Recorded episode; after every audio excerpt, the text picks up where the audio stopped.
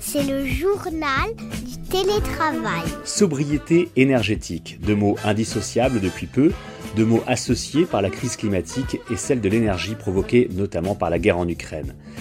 Sobriété énergétique, deux mots qui imposent de prendre des décisions, d'effectuer des actions à tous les niveaux de la société, y compris dans les entreprises et donc pour celles qui recourent au télétravail. Comment s'adapter?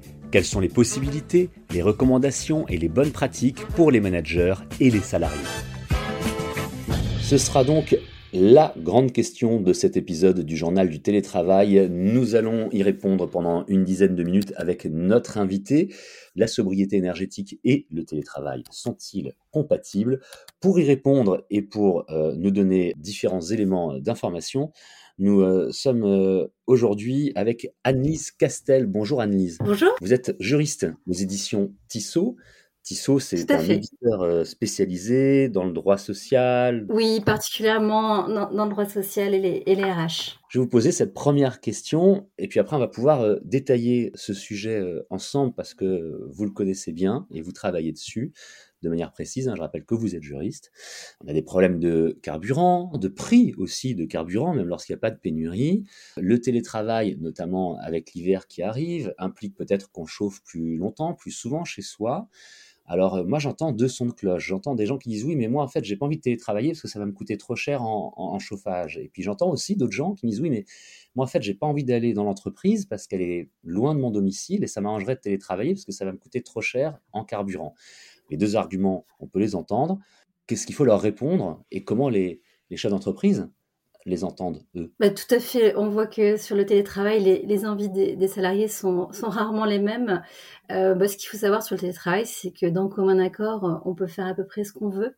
Il faut vraiment l'appliquer au cas par cas en fonction des entreprises. Et, dans tous les cas, le salarié peut toujours faire une demande à son employeur en, disant qu'il souhaite ou non du, télétravail. Et donc, comme un accord, on peut aboutir à, la solution qu'on veut. Il y a de plus en plus hein, de, chartes du télétravail dans les entreprises. De plus en plus, c'est pas encore énorme, hein, mais ça se met en place. On le voit dans, dans ce podcast euh, semaine après semaine. Les entreprises qui travaillent dessus, qui sont en train de les préparer, de les peaufiner, parfois de les revoir aussi, parce que la version est peut-être pas la bonne. Hein. Il faut quand même se souvenir que le télétravail en France est arrivé un peu à marche forcée parce qu'on n'avait pas vraiment le choix. Lorsqu'on n'a pas de charte sur le télétravail, techniquement, juridiquement, qu'est-ce qu'on peut faire? Quels sont les, droits à la fois pour le collaborateur et puis pour l'employeur? En accord par tout moyen. Vous formalisez de la façon dont vous voulez, en accord euh, individuel entre un salarié et un employeur est possible à tout moment. Pour mettre en place du télétravail exceptionnel, par exemple, sur une semaine donnée. D'accord. Et où ça peut être exceptionnel parce que c'est l'hiver et que le chauffage ou parce que problème d'essence, par exemple. Oui, tout à fait. Oui, à partir du moment où voilà, on se met d'accord, on peut formaliser ça sans, sans, aucun souci. Par contre, effectivement, comme vous l'avez dit, s'il y a déjà du télétravail en place, il faut d'abord regarder son, son accord ou sa charte pour vérifier s'il n'y a pas quelque chose de prévu sur du télétravail exceptionnel. Dans ce cas-là, il faut appliquer l'accord ou la charte. Effectivement, on est bien d'accord. C'est un accord, c'est une charte, on l'applique, c'est fait pour ça. Si elle n'est pas parfaite, on peut en discuter pour voir pour la Exactement. faire avec l'accord de toutes les parties, évidemment. Mais encore une fois, je vais m'attacher aux entreprises où il n'y a pas encore d'accord, où il n'y a pas encore de charte, ou alors lorsqu'elles sont en construction. Est-ce que l'employeur, lui, peut imposer du travail exceptionnel à salarié? Vous avez déjà répondu, c'est non. Hein. Alors, l'employeur peut imposer du télétravail exceptionnel que, dans deux enfin, que s'il y a des circonstances exceptionnelles ou en cas de force majeure.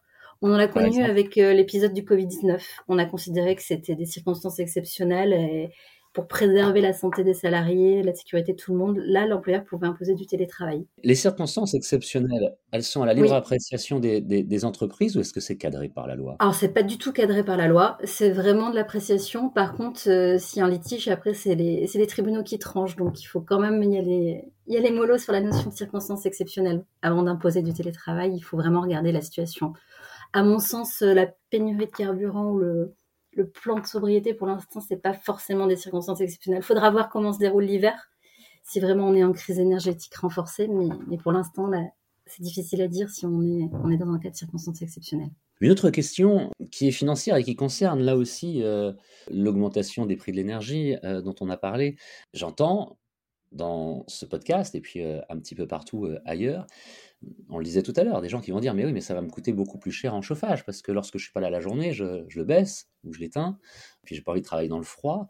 Donc est-ce que dans ces cas-là, on peut demander Ça se fait C'est une bonne idée ou pas À ce que l'entreprise participe peu ou prou aux dépenses de chauffage au domicile de ses collaborateurs? C'est assez légitime comme demande euh, qu'un salarié souhaite être indemnisé de ses frais. Euh. Il n'y a pas que les frais de chauffage, hein, il y a les frais habituels. Hein. Il peut y avoir abonnement Internet, il peut y avoir des fournitures de bureau, des, choses comme ça. Il euh, faut savoir que le télétravail doit être indemnisé, même si c'est pas écrit noir sur blanc dans, le Code du travail. La Cour de cassation est très claire. Tous les frais qu'un salarié engage dans le cadre de l'exécution de son contrat doivent être supportés par l'employeur. Autrement dit, s'il y a des frais engagés, l'employeur doit participer. Ça, c'est très clair. Du coup, je vais vous demander vraiment qu'on la redise, cette phrase. Tous les frais, compris, engagés par un salarié dans le cadre de l'exécution de son contrat de travail, donc doivent être supportés par l'employeur et pas par le salarié. Et donc y compris à domicile, y compris pour le télétravail. Y compris pour le télétravail. Tout à fait. En, général, de plus en plus, euh, la, question commence à être connue et, c'est une question qu'on aborde dès la mise en place du télétravail dans les accords à les chartes. Euh, la façon dont on pourrait rembourser ces frais, justement on, constate qu'il y a deux pratiques. C'est soit réel, sur présentation des justificatifs. Bah, dans ce cas-là, du coup, si, vous avez déjà l'habitude de fournir euh, une facture de chauffage, bah, vous continuerez de la fournir et ça fera automatiquement augmenter la prise en charge. Euh, là où c'est plus compliqué, c'est quand c'est sous la forme d'allocations forfaitaires qui sont déjà définies. Donc là, il faut, voir si on peut les réévaluer, mais là, ça va prêter à discussion forcément. Ah bah justement, puisque vous me parlez de discussion, euh, c'est un enchaînement parfait, Anis Castel. Qu'est-ce que vous, en tant que juriste et euh, spécialisé dans le droit social, puisque je rappelle, vous euh, travaillez euh, pour les éditions Tissot, qu'est-ce que vous, vous recommandez, qu'est-ce que vous pensez qu'on devrait organiser et mettre en place dans les prochains mois, les prochaines années? Mais enfin, il ne faut peut-être pas attendre trop longtemps non plus, parce qu'en ce qui concerne ce que j'oserais appeler le droit du télétravail, parce que finalement, il n'existe pas. Non, il n'existe pas. Après, ce qu'il y a de bien justement avec euh, le télétravail, c'est qu'on laisse quand même beaucoup de souplesse. On n'a pas voulu trop réglementer pour euh, que tout se fasse avec les partenaires sociaux et que chaque entreprise euh, puisse discuter de la situation qui, lui convient le mieux. Donc ça, c'est plutôt positif pour tout le monde. moi, je trouve que c'est bien que les entreprises ouvrent le dialogue et qui réfléchissent à, des organisations de plus en plus hybrides. et voilà, c'est difficile de trouver la meilleure organisation. Ça dépend tellement du fonctionnement de l'entreprise, du secteur d'activité donc de, discuter des possibilités tous ensemble, euh, de s'asseoir à une table avec le CSE, euh, avec les représentants syndicaux. Je trouve que c'est une bonne chose euh, de voir ce qui est positif pour tout le monde, entre ceux qui en veulent beaucoup, pas beaucoup, ceux pour qui l'indemnité est primordiale. voilà, d'essayer de peser le pour et le contre pour tout le monde et que chacun s'y retrouve, c'est le principal. Hein. Chez Tissot, on trouve en ligne d'ailleurs hein, une, une, belle bibliothèque de livres pour les les managers, les euh, chefs d'entreprise sur différents thèmes, et notamment sur le, sur le droit social, sur le, droit des entreprises, le droit du travail. Est-ce qu'on a déjà, est-ce que vous avez déjà dans votre catalogue des ouvrages qui abordent ce terme euh, Oui, oui bien sûr. Le, le télétravail est très, est très présent. On a un dossier spécial pour l'aider. On a des modèles pour rédiger ces accords aux chartes. On, on, les aide sur les clauses obligatoires ou les clauses un peu facultatives, des petits pièges à éviter on donne des conseils un peu pratiques sur, euh, sur la façon de réussir pour un employeur à, bien mettre en place le télétravail et envisager tout ce qu'il faut envisager. Parce que la loi est assez succincte, donc euh, il y a beaucoup de choses à penser quand, on fait un accord télétravail. Merci de nous avoir euh, éclairé sur, sur ces différents éléments qui sont importants et, je pense que vous avez donné des réponses aujourd'hui dans le journal du télétravail aux questions que se posent pas mal de gens qui écoutent notre podcast. Merci beaucoup, Anis Castel. Merci à vous. Je rappelle que vous êtes juriste donc aux éditions Tissot. Le journal du télétravail, c'est le podcast qui vous aide à mieux télétravailler. Vous retrouvez des prolongements écrits de ce que nous nous disons ici à l'oral dans votre magazine Management.